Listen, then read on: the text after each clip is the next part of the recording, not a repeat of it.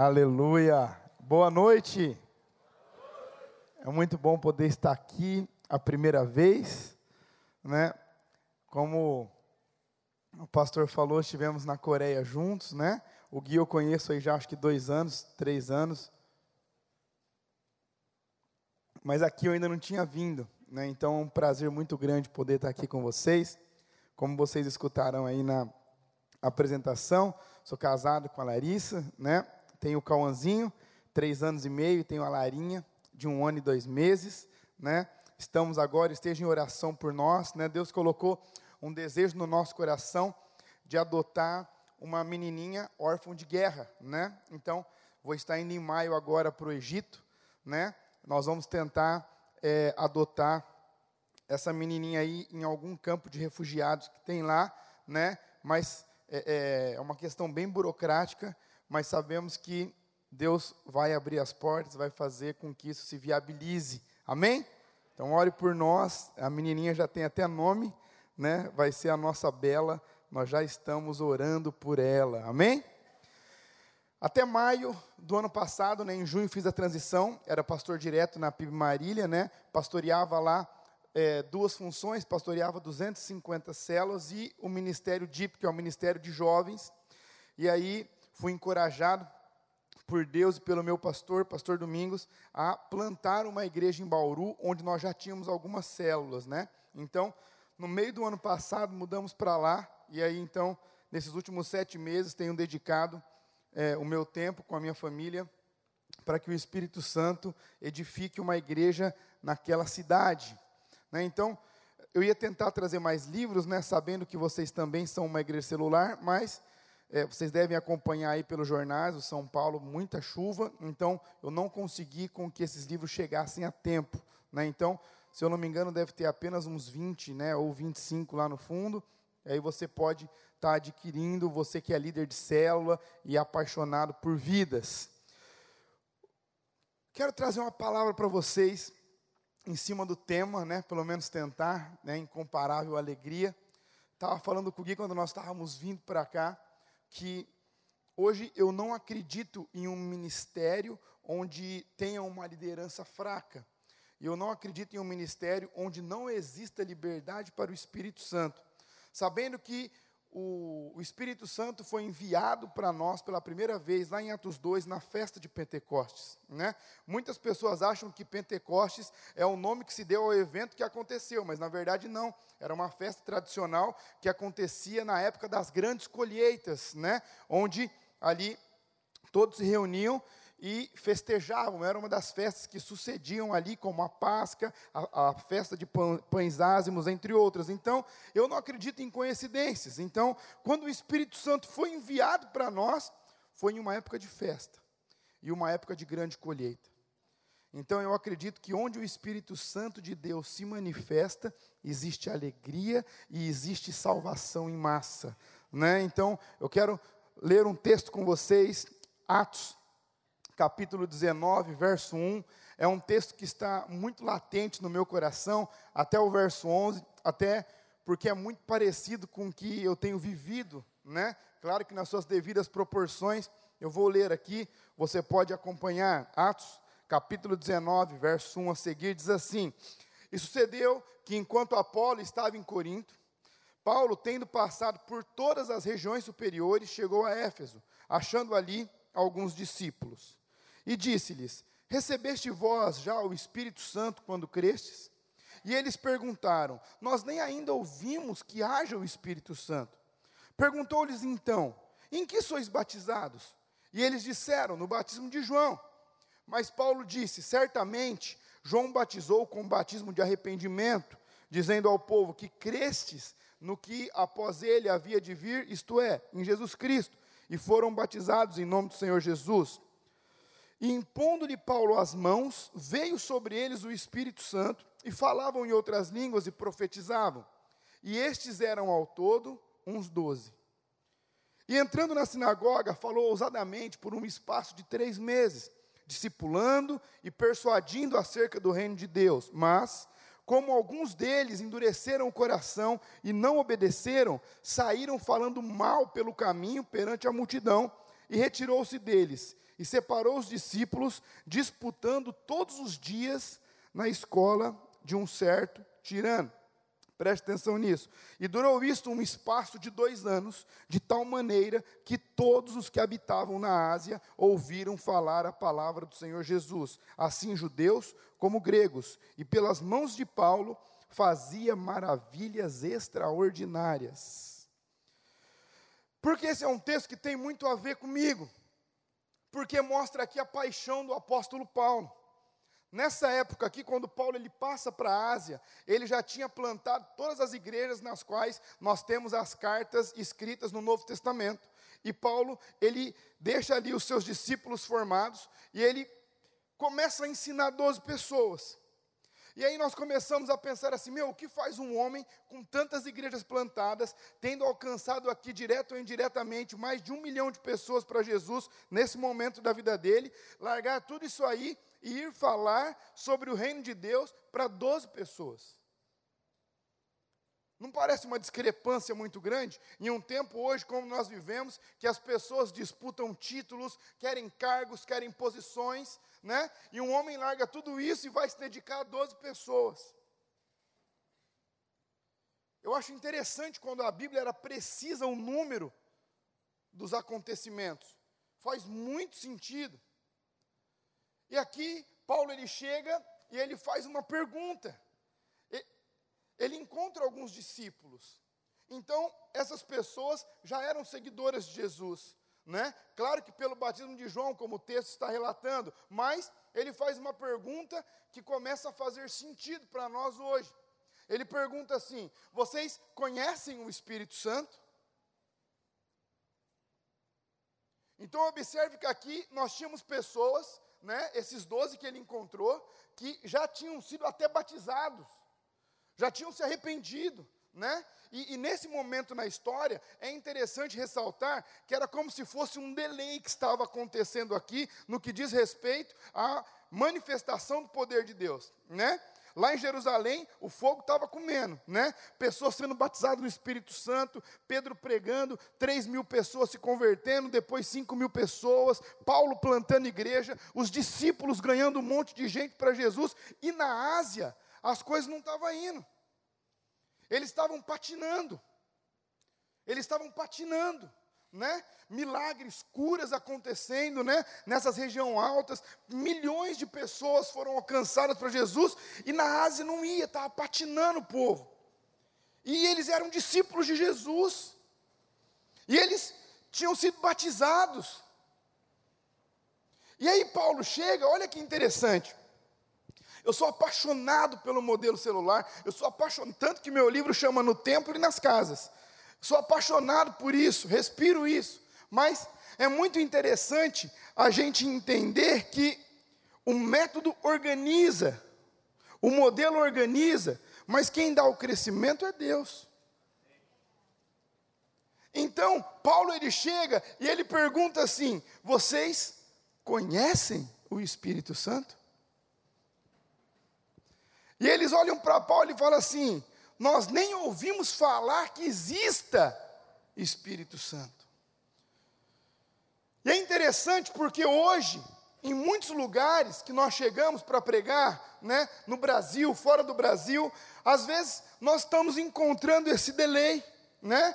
Em alguns lugares, né, nós vimos agora recentemente aí o que é, é, aconteceu no dia 8 de fevereiro, né, esse ajuntamento de jovens e outras faixas etárias também, se reunindo para buscar a Deus, mas em contrapartida, em alguns lugares, parece que está tudo empacado, parece que está tudo amarrado, parece que não dá certo, parece que está andando para trás, por quê? E Paulo, nesse texto aqui, deixa muito claro o que estava faltando.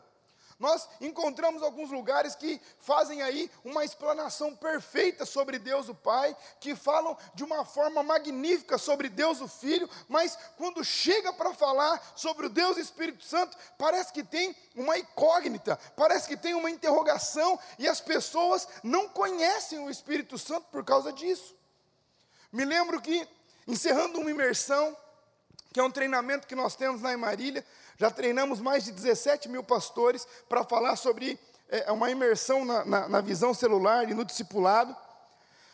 Um dos pastores chega fascinado no encerramento, tinha finalizado a ministração, estava pregando sobre o Espírito Santo, ele fala assim: Cara, você não pode na minha igreja pregar domingo? Eu falei, cara, eu posso, né? Só preciso validar com o meu pastor, porque eu não estou na escala domingo. Pastor, vai, eu preciso que você vá, ela me ajuda, cara. Minha igreja tem mais de 100 anos, acho que no, tinha 97 anos, tem quase 100 anos e não vai. Tem 80 pessoas lá, cara, não sei mais o que eu faço. Eu falei, conversei com o pastor, o pastor liberou. E aí eu cheguei lá, né? Só que aí, isso foi na sexta, né? No domingo, tinha dado uma esfriada nele, né? E aí ele falou assim, cara, eu falei, cara, mas como é que é a sua igreja, né? A gente tem liberdade para pregar, tem que né, ficar mais tranquilo. Não, fica tranquilo. Aí eu cheguei lá e falou assim, cara, você fica à vontade, mas assim, aqui o pessoal é mais sossegado. Eu falei, tudo bem. Então, teria algum problema se você não andasse muito? Eu falei, não, eu posso ficar mais centralizado, não tem nenhum problema, né? E, e teria alguma dificuldade se, assim, você não aumentasse a, a voz, começasse e conseguisse trazer a mensagem num, num, num, sentido único da sua voz? Eu falei, olha, isso eu não posso prometer, mas eu vou me esforçar, né? E aí ele começou a falar, não, sabe por quê, pastor? Ah, uma das membros fundadoras aqui da igreja, ela veio no culto hoje. Eu falei, nossa, cara, que legal, né? É difícil nós irmos em igreja hoje que nós temos famílias fundadoras, né? A maior parte delas já faleceram. Ele, então, mas esse é o problema, né? Ela é a mais tranquila de todas. Aí eu falei, ah, entendi. Cara, mas e aí, né? Você que me convidou para vir aqui para pregar sobre um tema. Você quer que eu mude o tema? Eu vou mudar. Eu estou aqui para respeitar o que vocês acreditam. E ele falou: Não, mas assim, só tenha cautela. Eu falei: Tudo bem. E aí eu estava ali no canto para subir já na última música. E aí ele chegou e falou: Pastor, mais uma vez só, calma. E eu falei: Tudo bem, né? E aí eu falei: Cara, se eu pregar a Bíblia tem algum problema? Ele falou: Não, nenhum. Eu falei: Então tá bom, eu vou pregar a Bíblia, que aí não vai ter problema, né? E nessa época eu comecei a contar, né? Os testemunhos que nós estávamos vivendo lá em Marília, né? De células de crianças orando para outras crianças e as outras crianças sendo curadas, né? De, de problemas patológicos e crônicos, né? É, de, de pais é, que abandonaram o filho com os avós, e aí essas crianças começaram a ir nas células, e eles oraram para a conversão dos pais e restauração das famílias, né? Células de adolescentes vivendo curas, milagres, e falando da liberdade do espírito no meio da igreja, né? De, de ser uma igreja que é relevante, né? Uma igreja que ela é igreja e não pessoas que vêm para a igreja com a mentalidade antiga, né? E no final da ministração, essa senhora levanta do final, e era uma igreja bem pequena. Eu acho que é menor do que esse palco de vocês aqui. Pensa que tinha 80 pessoas no culto principal. E essa senhorinha levanta, e ela vem meio, meio trêmula, e quando ela chega da terceira para a segunda fileira, ela cai de joelhos e ela começa a chorar. E aí finalizamos o culto, essa senhora veio para frente, Acabou a ministração, orei pelas pessoas, encerramos o culto e aquela senhora estava ali. No final, algumas pessoas ajudaram ela a se levantar e sentaram ela. Era aqueles bancos de madeira ainda, sabe? E ela sentou. E aí no final eu estava indo embora já, e ela ali, eu já fiquei pensando, eu falei, vixe, vou dar problema pro caramba. Olha o que aconteceu com a senhora. No final do culto, eu estava indo embora, ela olhou para mim e falou assim: Menino, vem aqui. Aí eu falei, vou tomar um puxão de orelha agora, né? Eu falei, oi senhora. Ela olhou para mim e falou assim, sabe, com os olhos cheios de lágrimas. Eu entro nessa igreja aqui por mais de 80 anos.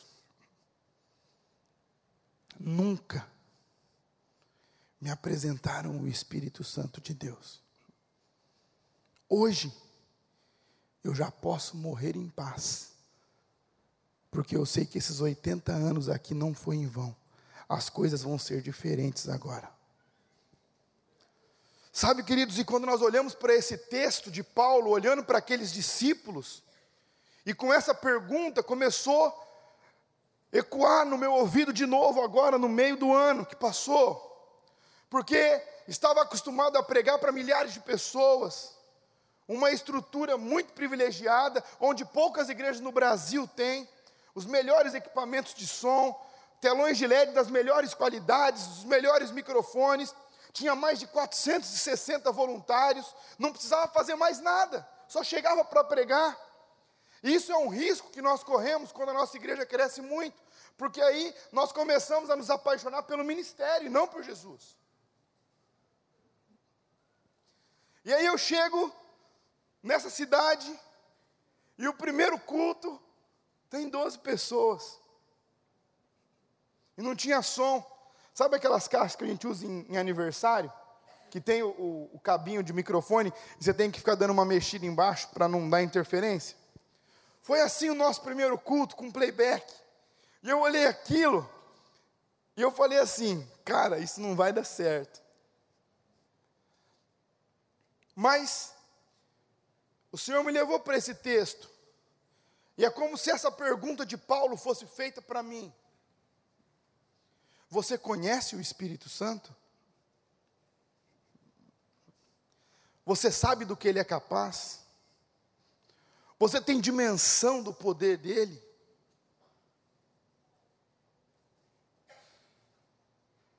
Você acha que a estrutura tem poder para segurar alguém? Prontamente eu respondi: não, porque estive na África com mais de 50 mil pessoas debaixo do sol, no meio da terra, sem estrutura nenhuma, não tinha nem banheiro, e eu vi pessoas paralíticos andando lá. E eu vi pessoas sem braço com a mão crescendo, pessoas vomitando tumores.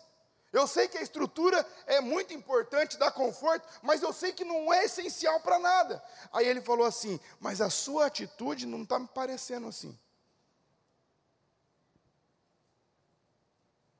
Esse é o rebanho que eu te dei, cuida. Você nunca fez nada crescer mesmo, quem faz crescer sou eu, não é você. Você cuida. E começa a dar o entendimento que aqui, obviamente, Paulo está fazendo o que nós chamamos de célula. Ele está ministrando para 12 pessoas num cômodo de uma escola. E o texto diz que por três meses, 90 dias, ele ensina de uma forma persuasiva e convincente acerca do reino de Deus. Só que eu sei que isso não acontece aqui no recreio, mas aconteceu com Paulo e aconteceu muito com a gente lá em Marília também. Ainda não aconteceu em Bauru, mas estou esperando acontecer. A Bíblia diz que alguns endureceram o coração, não obedeceram e saíram falando mal pelo caminho. Mas aqui eu tenho certeza que esse tipo de coisa não acontece. Só que o que é interessante é a postura de Paulo. Pensa comigo. Ele tinha várias igrejas que ele tinha plantado. Ele podia voltar para qualquer uma delas. Qualquer uma delas queria ter Paulo como líder. Qualquer uma delas queriam ser ministradas por Paulo. Mas o interessante é que a Bíblia diz alguns ela fala no plural. Isso significa que pelo menos duas pessoas abandonaram esse grupo de doze. Podendo ser três ou quatro, não temos como precisar ou cravar um número aqui. Suponhamos que Paulo fica com dez pessoas, onze com ele. Ele começa a disputar com elas. E a Bíblia diz que em dois anos eles evangelizaram todo o continente da Ásia Menor. Sem WhatsApp, sem Facebook, sem Instagram, sem telefone, sem carro. E essa pergunta começa a ecoar dentro de mim todas as vezes que eu quero colocar uma dificuldade para alguma coisa acontecer. Você conhece o Espírito Santo? Pergunta para você, você conhece? Eu já vi Deus fazendo coisas que se eu falar aqui, vocês vão me chamar de louco. Mas é normal que no meio das dificuldades a gente trave, a gente desista. Porque todos aqueles que se prontificam a fazer, Deus honra até o fim. Não foi diferente com John Huss. Quando ele estava sendo pendurado no madeiro, ele não parava de pregar sobre Jesus, ele não parava de anunciar sobre Jesus. E aí, um dos líderes religiosos daquela época fala assim: o madeiro não é suficiente para esse homem, ateiem fogo nele. E eles ateiam fogo nos pés da cruz, daquele madeiro, e ele começa a ser queimado no chão. E no final da sua pregação sobre Jesus, ele fala assim: hoje vocês estão matando um ganso mas daqui a 100 anos, Deus vai levantar um cisne que vocês não vão poderão deter. E daí vem Lutero. E daí vem a reforma protestante. E daí vem os avivamentos. E daí vem o avivamento da Rua Azusa. E daí vem as profecias. Que aproximadamente 100 anos depois, viria um avivamento muito maior do que esse. A Rua Azusa, para vocês que não sabem, foi responsável por alcançar mais pessoas em, nesse espaço de tempo de 100 anos. 600 milhões de pessoas foram alcançadas para Jesus pós-avivamento da Rua Azusa. Mais do que do primeiro século até 1906. E às vezes nós olhamos essa movimentação no Brasil, às vezes nós observamos aqui, como aquela moça que estava ministrando aqui, às vezes com os olhos com lágrimas, a gente está acostumado com isso. Mas quando você vai pregar na Europa, ou quando você vai pregar no Japão, as pessoas não esboçam nenhum tipo de sentimento. As pessoas não derramam uma lágrima.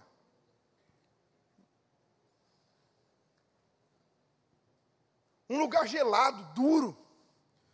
E aí eu pergunto para você: os pais da fé plantaram tudo isso que nós estamos vivendo hoje.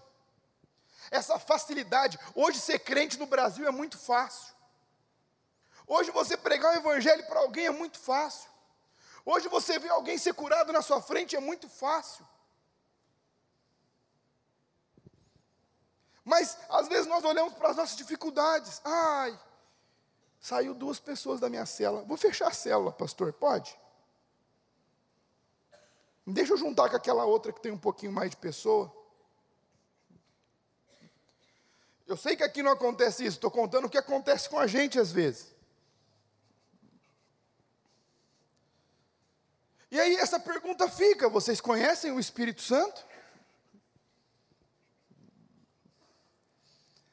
O que nós estamos dispostos a fazer para dar essa liberdade para Ele? Começamos a orar e jejuar, um período de 40 dias, para que Deus fizesse com que as trevas retrocedessem de Marília. E às vezes nós temos que tomar cuidado com o que nós oramos ou pedimos. Um líder de célula me liga e fala: Mano, você precisa vir aqui porque o negócio ficou feio.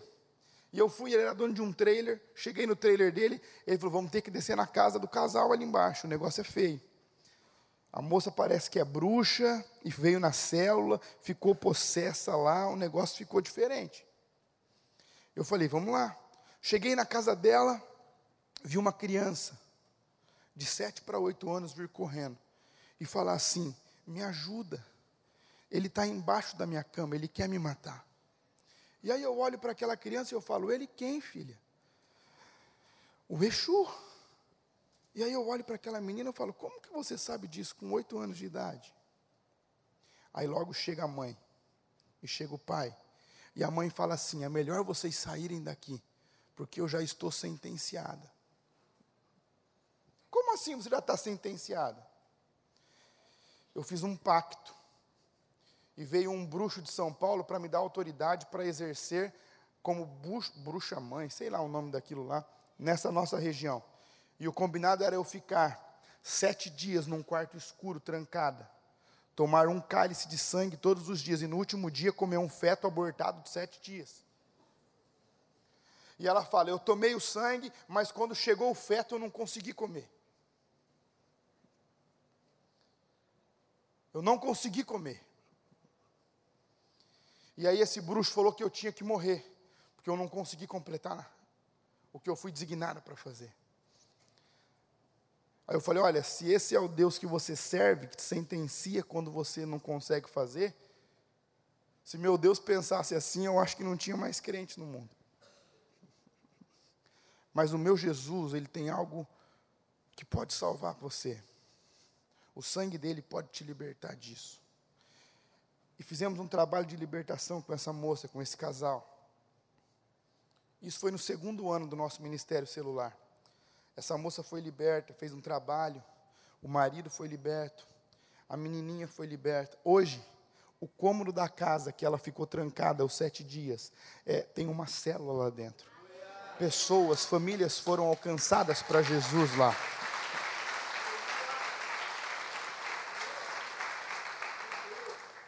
Hoje eles estão sendo supervisores de cinco células já. Mas por quê? Isso acontece, preste atenção no que eu vou falar para você. Por que isso acontece com uma pessoa que é recém-convertida e não acontece com um velho de igreja? Porque é muito comum, eu acabei de dar meu testemunho para vocês de você começar a passar muito, dentro, muito tempo dentro da estrutura, você se apaixona por ela e esquece de Jesus. Às vezes você se apaixona pela tradição e esquece Jesus. E o sistema e o modelo servem apenas para organizar e dar ordem às coisas, mas o mover e a manifestação sempre foi dele. E eu acredito num Rio de Janeiro sem crime. Eu acredito num Rio de Janeiro sem carnaval. Olha para o país de Gales. Olha para a Inglaterra. Olha para a Inglaterra. Onde as igrejas estavam vazias. Os pastores não acreditavam mais no que pregavam. Mas alguns jovens se reuniam para orar. E para que o Espírito Santo viesse sobre eles.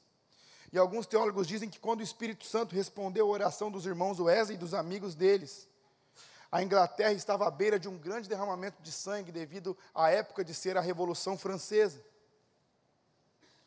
Hoje a Inglaterra ainda é uma potência. E muitos dizem que é resultado do avivamento que os Wesley lideraram. Imoralidade sexual, putaria, orgias, corrupção. Muito parecido com o contexto do Brasil, sim ou não? Mas o Espírito Santo fez lá, ele pode fazer aqui? Nós conhecemos o Espírito Santo? Não, nós não conhecemos. Todas as vezes que eu me coloco nessa situação, eu falo: Espírito Santo, eu quero conhecer a manifestação do seu poder para fazer isso. Eu não posso, mas o Senhor pode. E sabe por que eu falo para vocês, gente? Porque às vezes nós falamos que nós pregamos para as pessoas, mas nós não pregamos. Nós falamos que nós temos fé. Quantos aqui acreditam que Jesus pode ressuscitar mortos? Levanta suas mãos. Vocês acreditam nisso? Vocês acreditam? Quantos aqui já entraram num necrotério para orar por algum defunto? Levanta suas mãos. Me ajuda aqui alguém. Duas pessoas? Três? Glória a Deus. Olha só, tem alguns lugares que não são nenhum. Eu lembro quando meu tio faleceu num acidente de moto em 2015. Ele estava no necrotério e eu estava com muita fé que Jesus ia ressuscitar ele. E aí eu cheguei, e falei com um rapaz lá, falei, cara, eu preciso entrar no necrotério, eu vou orar para ele ressuscitar. E ele vai ressuscitar em nome de Jesus. E aí o, o cara olhou para mim e falou assim: rapaz, você está na emoção, porque ele é seu parente. Eu falei: eu não estou na emoção. O Espírito Santo vai ressuscitar ele. Eu preciso ver o meu tio. Me leva até ele, por favor. E aí ele veio trazendo, ele veio trazendo. E aí começou a parecer um filme de terror, sabe? Tipo, e entrava num corredor, virava numa porta, e tinha uma luzinha meio piscando aí aquele cheirão de formol subindo.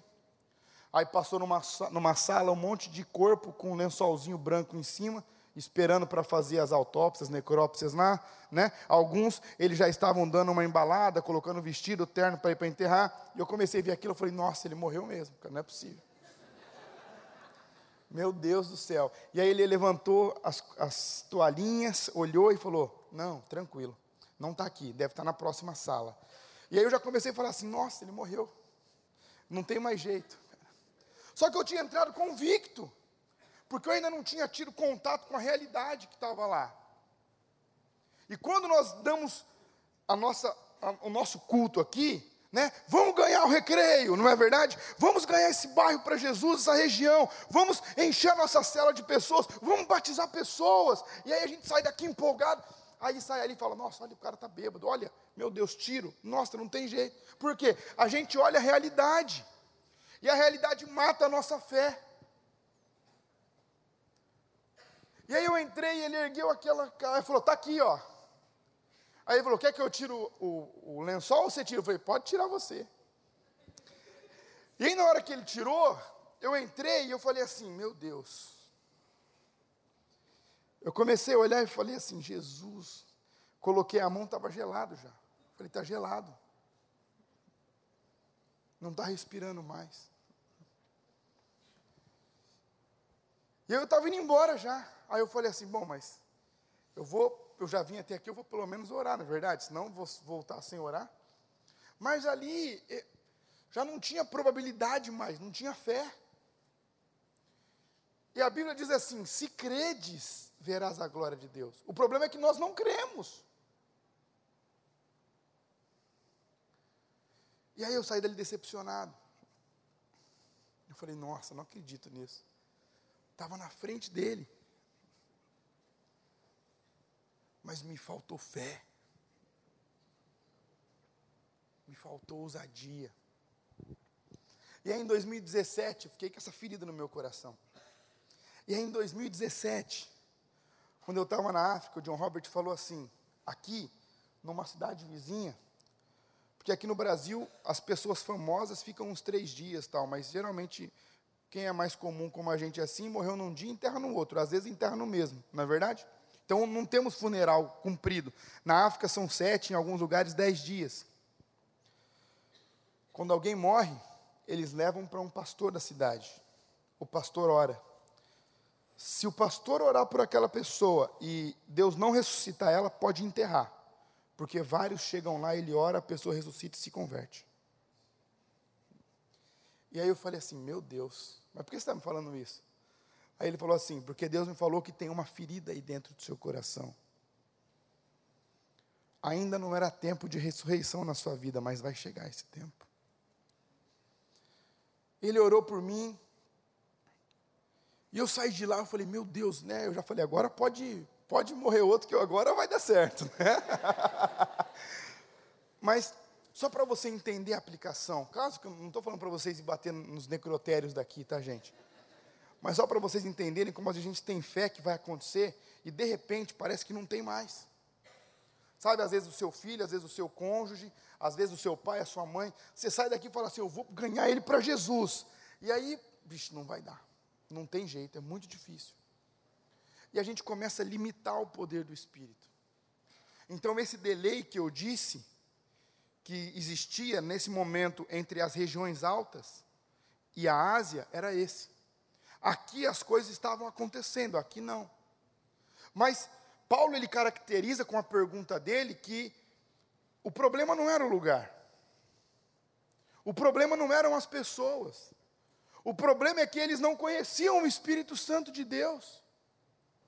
Por quê? Você pode afirmar isso, pastor? Porque depois que Paulo ora e impõe as mãos sobre ele para que eles recebam o Espírito Santo, eles saem de lá e num espaço de dois anos, eles evangelizam toda a Ásia Menor. Gente, eu estou falando de um continente. Tudo bem que a parte do Japão, da China, essa parte da Ásia não estava inclusa, mas eu estou falando de muito campo. Eu estou falando de muita gente. Qual é a sua dificuldade para pregar para alguém? Está faltando o que para você? Está faltando lágrimas? Está faltando compaixão? Coloca a mão no seu coração e fala assim: Deus, quebranta o meu coração. Quebranta o meu coração. Faz quanto tempo que você não ora e chora de madrugada por essas pessoas? Estava lá no Japão com as nossas igrejas, falei isso para os nossos líderes de jovens. Eu falei assim: vocês me falam que a cultura do Japão não deixa o evangelho entrar aqui, mas na verdade é a falta de compromisso que vocês têm com a palavra. Sabe por quê? Há quatro anos atrás, quando eu vim aqui, não tinha essa putaria que tem nos shoppings. Isso aqui virou América.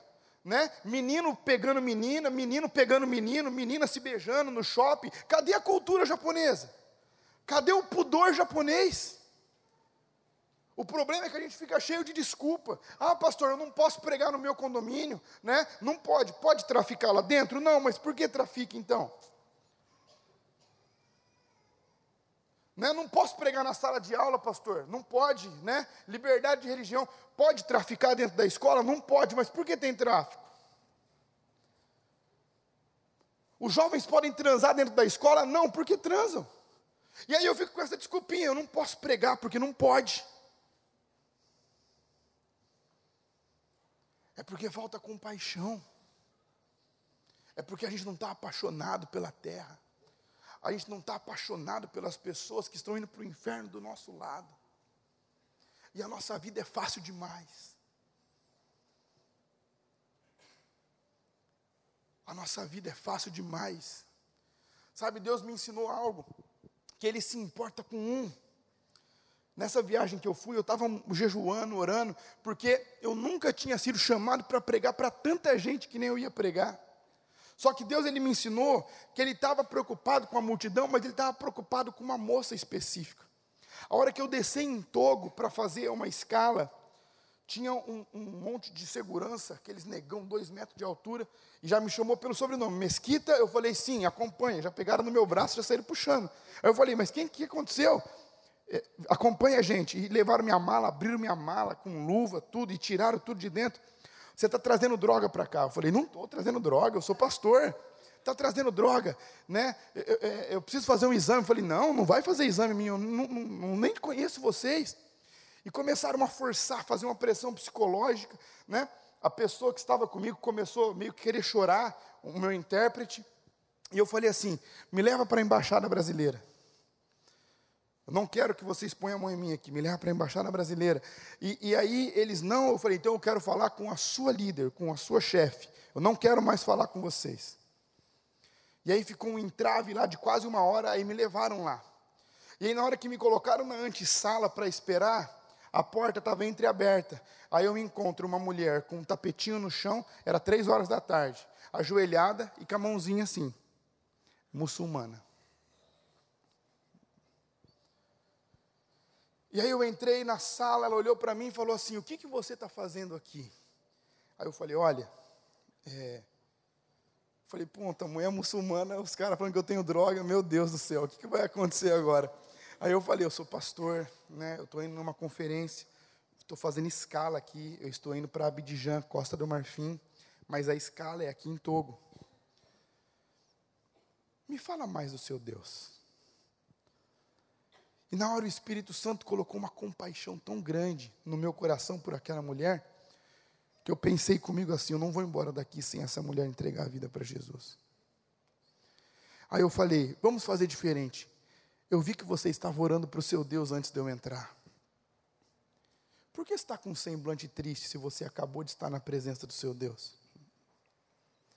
E aí os olhos daquela mulher encheu de lágrimas e o cara estava interpretando.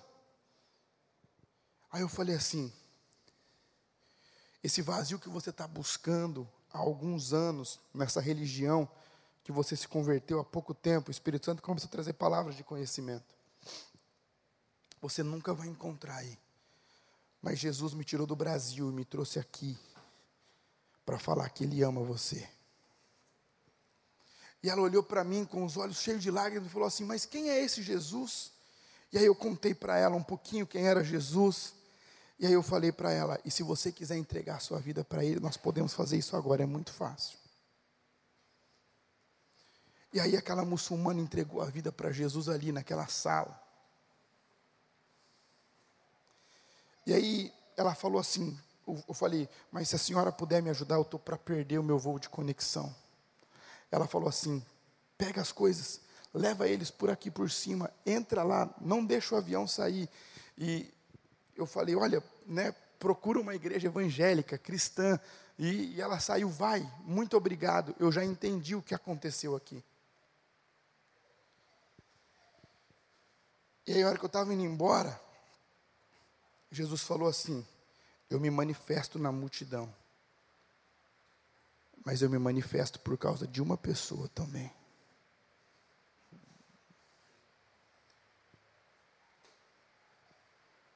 Quantas pessoas que já sentaram do seu lado e não estão mais aqui hoje?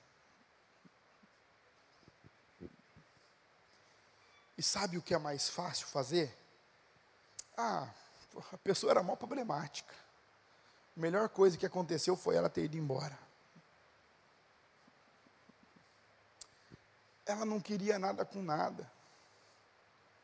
Foi melhor assim. Mas na verdade é que o nosso coração ainda está duro demais.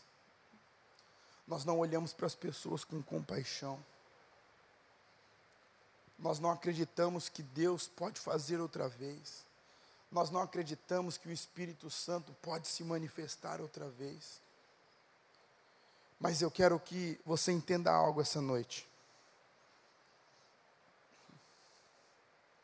Responda essa pergunta para você. Você conhece o Espírito Santo?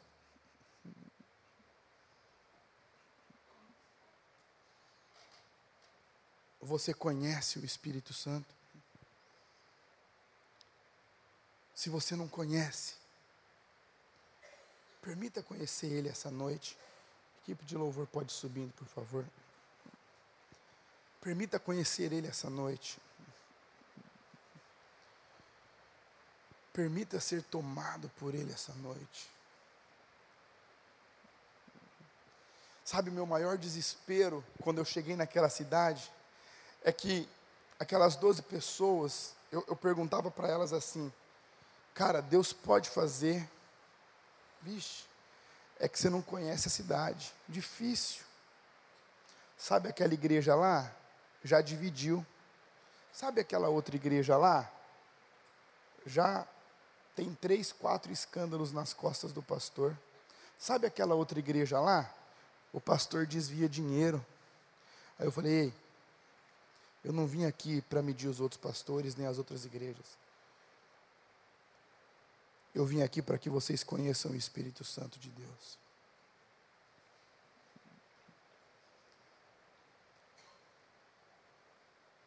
Qual que é a maior dificuldade que você tem? Qual é o maior empecilho que você tem hoje? Qual é a pessoa que seu coração mais anseia para você ver aqui do seu lado rendido a Jesus? Coloque a mão no seu coração assim, feche seus olhos e fala assim: Deus, dê compaixão no meu coração por almas. Dê compaixão, me dê compaixão, Deus. Devolva as lágrimas para os meus olhos. Devolva as lágrimas para os meus olhos, Senhor. Devolva as lágrimas para os meus olhos. Quebranta o meu coração, Senhor, me dê compaixão.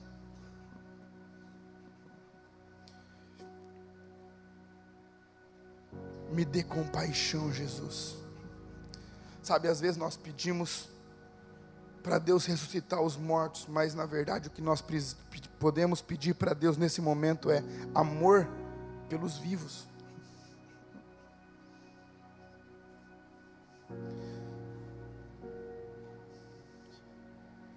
O Espírito Santo venha com uma unção de compaixão nessa casa, Senhor.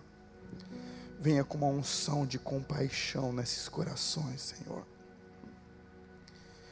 Espírito Santo, eu oro para que o Senhor se apresente para os teus essa noite. Se apresente para os teus esta noite, Senhor. Não precisa ser muitos. Na verdade, um coração que o Senhor encontrar essa noite, essa igreja nunca mais vai ser a mesma. E eu sei que eles viveram coisas maravilhosas com o Senhor. Mas eu acredito que chegou um momento do Senhor liberar o novo de Deus sobre a vida deles. O mais de Deus sobre essa casa. Deus, que eles possam ver essas portas abertas e pessoas lá fora, porque aqui não vai ter mais espaço.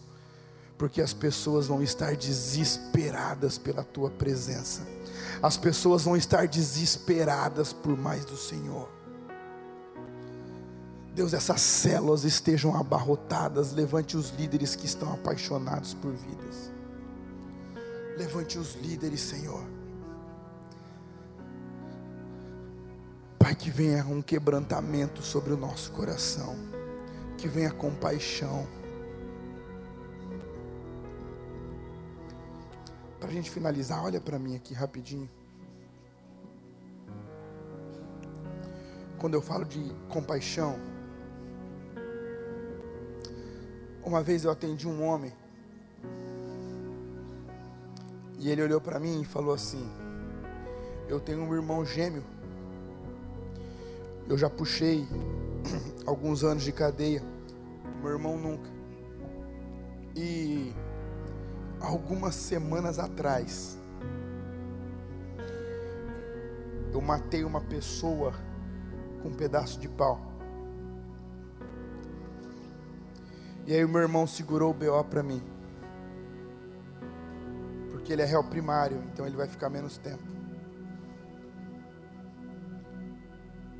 E eu olhei para aquele cara e falei: Meu Deus, eu vou chamar a polícia para esse cara.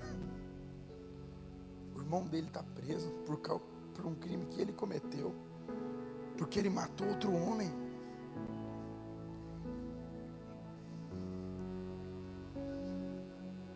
Sabe, queridos, mas eu olhei para ele e aquele mesmo quebrantamento, aquela mesma compaixão. E Jesus falou no meu coração assim: Eu também morri por ele.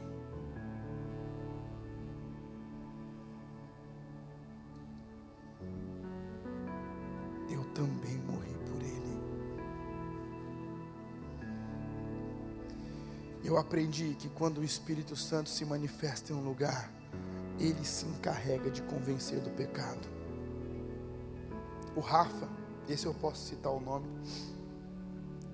ele tinha praticado um assalto alguns anos antes dele se converter, e ele mentiu no julgamento que ele não estava armado, para ele poder pegar menos tempo. E ele se converteu. E esse testemunho é que mais mexe comigo. Ele estava noivo. E um dia ele chegou na sala e falou assim: Pastor, o diabo está me acusando muito. Eu falei, mas por quê? Cara, porque eu menti naquele julgamento. Eles nunca acharam a arma, mas eu estava armado. E por causa de eu estar armado, eu ia pegar mais três ou quatro anos de pena.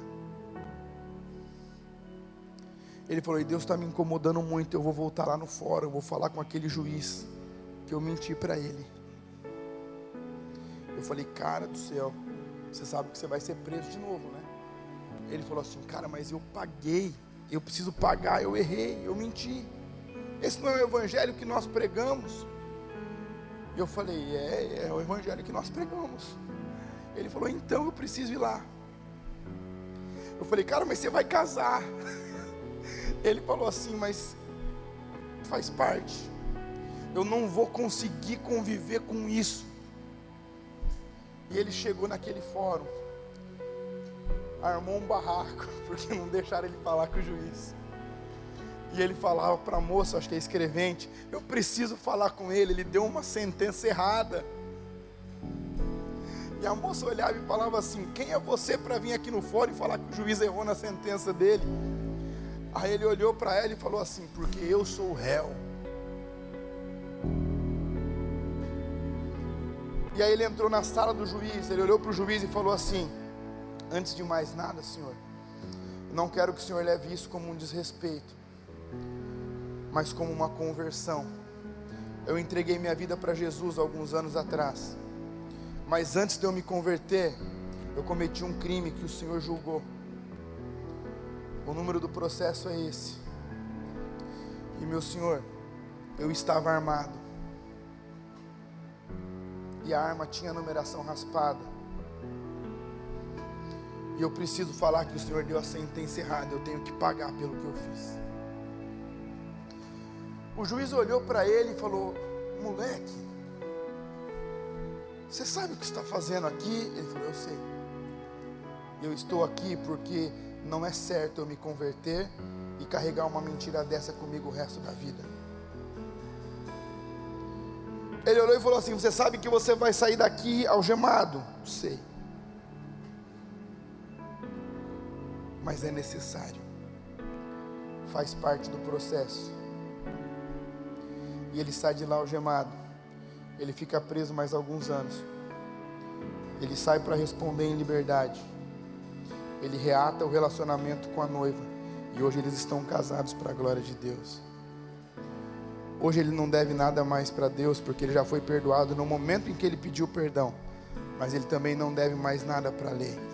O que o Senhor me entendeu com isso? O Espírito Santo é o juiz. E mais uma vez eu pergunto para vocês: às vezes o que, o que falta nas nossas vidas é a ação do Espírito Santo. Porque é Ele que convence do pecado, da justiça e do juízo. E é Ele que acrescenta os que vão ser salvos. Então nós começamos a enxergar que o que falta na nossa vida é um relacionamento íntimo com a pessoa dele. Eu não quero saber se vocês já leram sobre ele ou escutaram sobre ele. A pergunta é muito clara: vocês conhecem o Espírito Santo? Eu estou procurando conhecer ele cada dia mais e mais. Porque ele é aquela pessoa que, por mais que você conheça, tem mais para você conhecer. Por mais que ele te mostre dele, tem mais para ele mostrar por mais que você veja Ele fazer, tem muito mais para Ele fazer. Eu quero convidar você a conhecer Ele essa noite. Então, eu vou fazer mais uma vez a pergunta para vocês, só que eu vou fazer de uma forma diferente. Quantos aqui essa noite querem conhecer o Espírito Santo? Levante uma de suas mãos. Se você quer conhecer o Espírito Santo intimamente, eu quero que enquanto essa música é cantada, que você saia do seu lugar e venha aqui à frente. Porque eu não vou nem precisar orar. Ele mesmo vai se apresentar para vocês. Saia do seu lugar, você que tem dificuldade. vai sobre mim.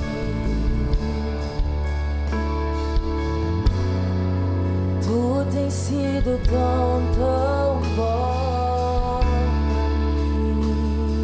Oh Jesus, Jesus, Jesus, Jesus.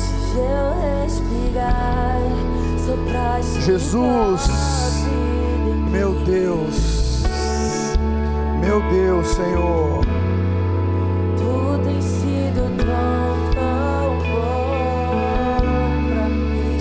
presente para nós, Senhor.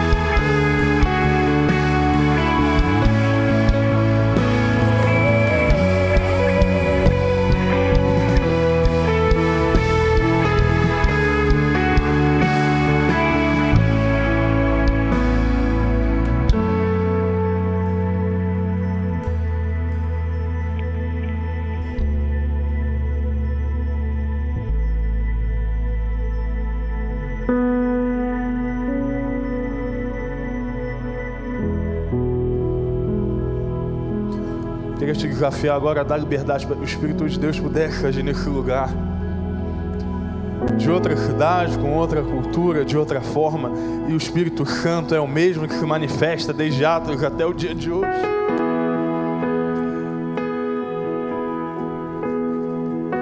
Você quer mais? Fala, pastor, eu já. Eu entendo quem é o Espírito, mas eu quero mais, eu quero ver mais da realidade do Espírito. Sai teu lugar, vem aqui. O convite é para você ver mais do Senhor. Para que você possa experimentar um nível ainda mais profundo de relacionamento. Se Deus tocar no teu coração, se quiser sair daí do teu lugar, orar por alguém aqui. Talvez você seja pai de alguns na frente, talvez você possa representar um pai na fé. Quero te convidar a sair do teu lugar. Você que tem mais idade, que está aqui, talvez não seja jovem. Deus trouxe aqui para ouvir a palavra, mas Deus trouxe aqui para ministrar também. Então, quero convidar você sair do teu lugar agora. Você que representa, eu queria muito que pessoas que representassem paz na fé agora na frente. Adultos que se comprometam a orar por uma geração que quer mais do Espírito. Adultos que se comprometam, comprometam a ensinar uma geração. Enquanto nós vamos cantar, eu vou convidar você a vir aqui orar para essa galera. Tem muita gente aqui precisando de uma oração, precisando de um abraço. Enquanto nós cantamos, adoramos ao Senhor, faz isso. Se é teu lugar, pode vir.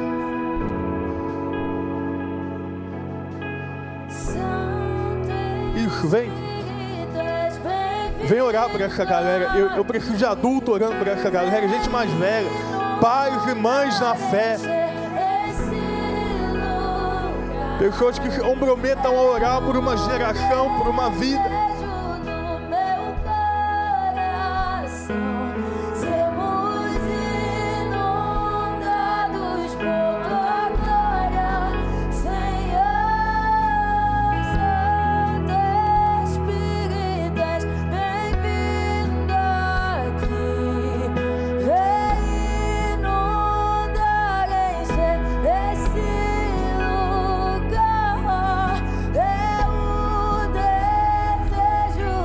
E vem orar por gente. Tem gente aqui no meio.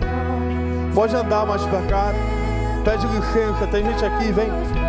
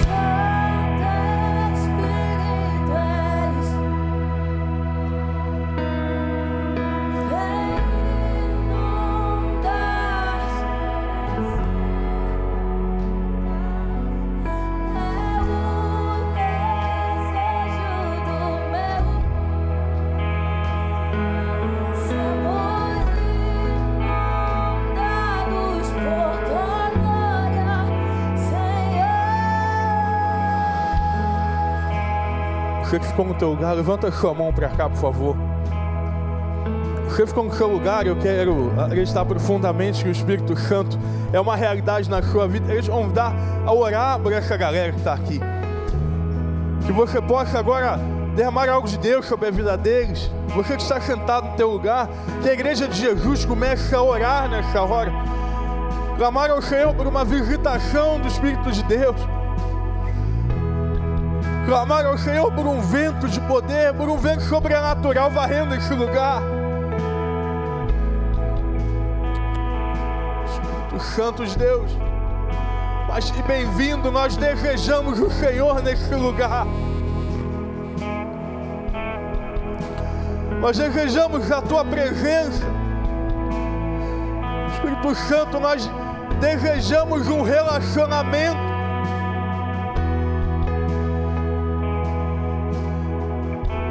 Que nós não vivamos a realidade de um Deus desconhecido, mas que o Espírito Santo seja a realidade no meio de nós. Que o teu Espírito tenha liberdade, que o teu Espírito tenha voz, que o teu Espírito tenha lugar em nosso coração. Deus, se alguém aqui agora está entregando sua vida a Jesus, batiza com fogo nesse lugar, derrama algo sobrenatural nesse lugar.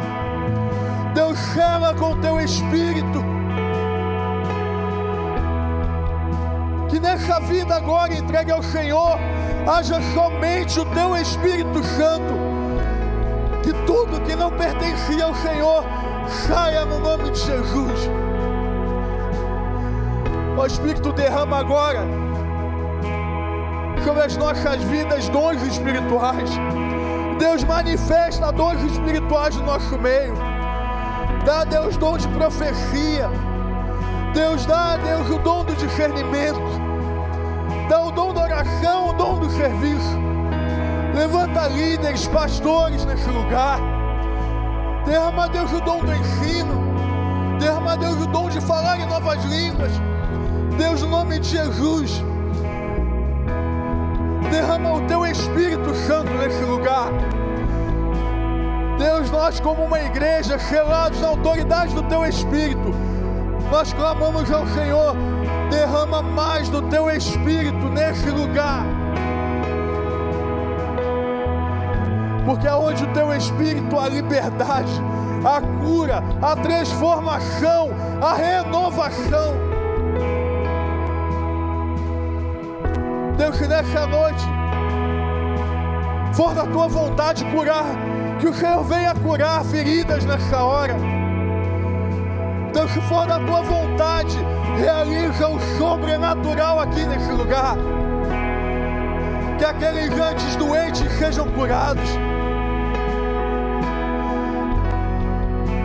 Que aqueles antes cativos sejam libertos no nome de Jesus.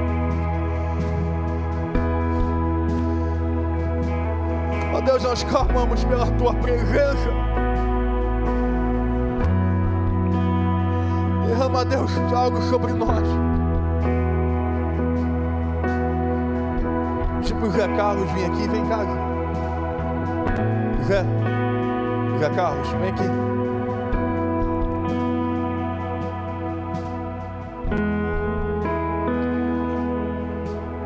Continuar adorando ao Senhor, não tem problema passar da hora, não. Porque tem gente embriagando com vinho, mas nós estamos nos enchendo do Espírito de Deus.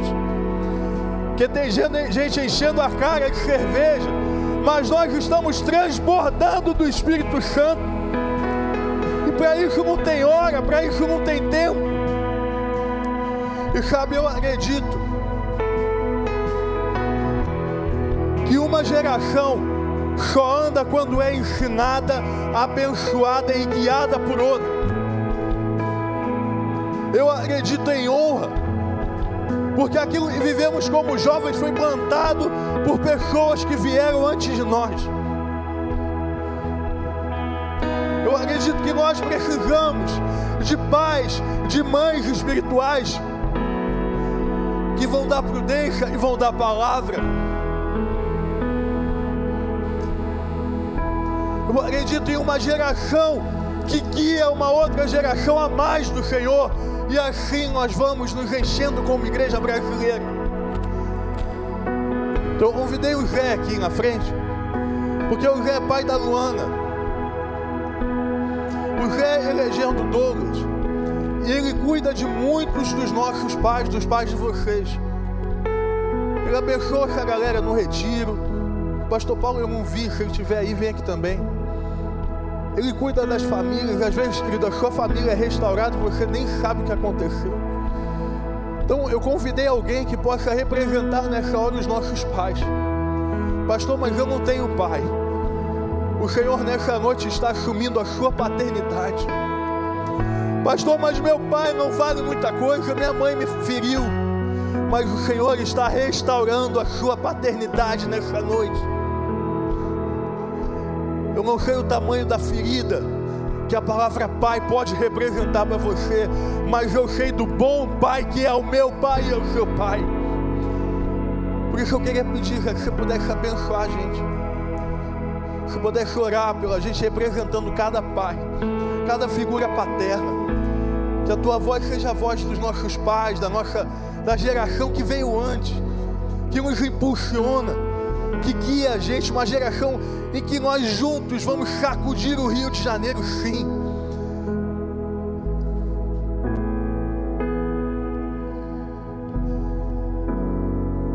Bom, Senhor, é, aqui está uma geração que está se apresentando a Ti, Senhor, depois de uma grande palavra ministrada aqui pelo pastor. É uma, é uma geração, Senhor, que sabemos que pode fazer a mudança, pode trazer a mudança para esse Rio de Janeiro, como foi dito aqui, para o Brasil. Que o Senhor esteja abençoando a todos eles, Pai. E se eles realmente, como foi dito aqui pelo pastor Guilherme, têm um pai que ainda não deu essa atenção para eles, que eles possam fazer essa diferença na vida dos pais deles, Senhor. Que eles possam mostrar aos pais deles o tamanho do Deus que eles têm, que também é pai deles. Então, Pai, eu te peço que o Senhor possa abençoar a todos eles que estão aqui, a todos eles que estão nos assistindo pela internet que ouviram a tua palavra, que receberam a entrega da tua palavra aqui. Esteja com eles, abençoe a eles nesse retorno para casa, que eles tenham a, a liberdade de falar o que ouviram aqui para os seus pais, que eles possam falar do amor que eles têm e da intimidade que eles têm com Jesus e a partir de hoje com o Espírito Santo. Que o Senhor esteja abençoando a todos e aos demais que ainda virão falar aqui, para todos esses jovens de 5 a 80 anos, não é isso, pastor Guilherme? Que a todos que estejam aqui e que venham para ouvir falar cada vez e mais mais do seu amor. Eu te agradeço, Pai, pelo que tu ainda há de fazer até segunda-feira nesta conferência. Em nome de Jesus. Amém.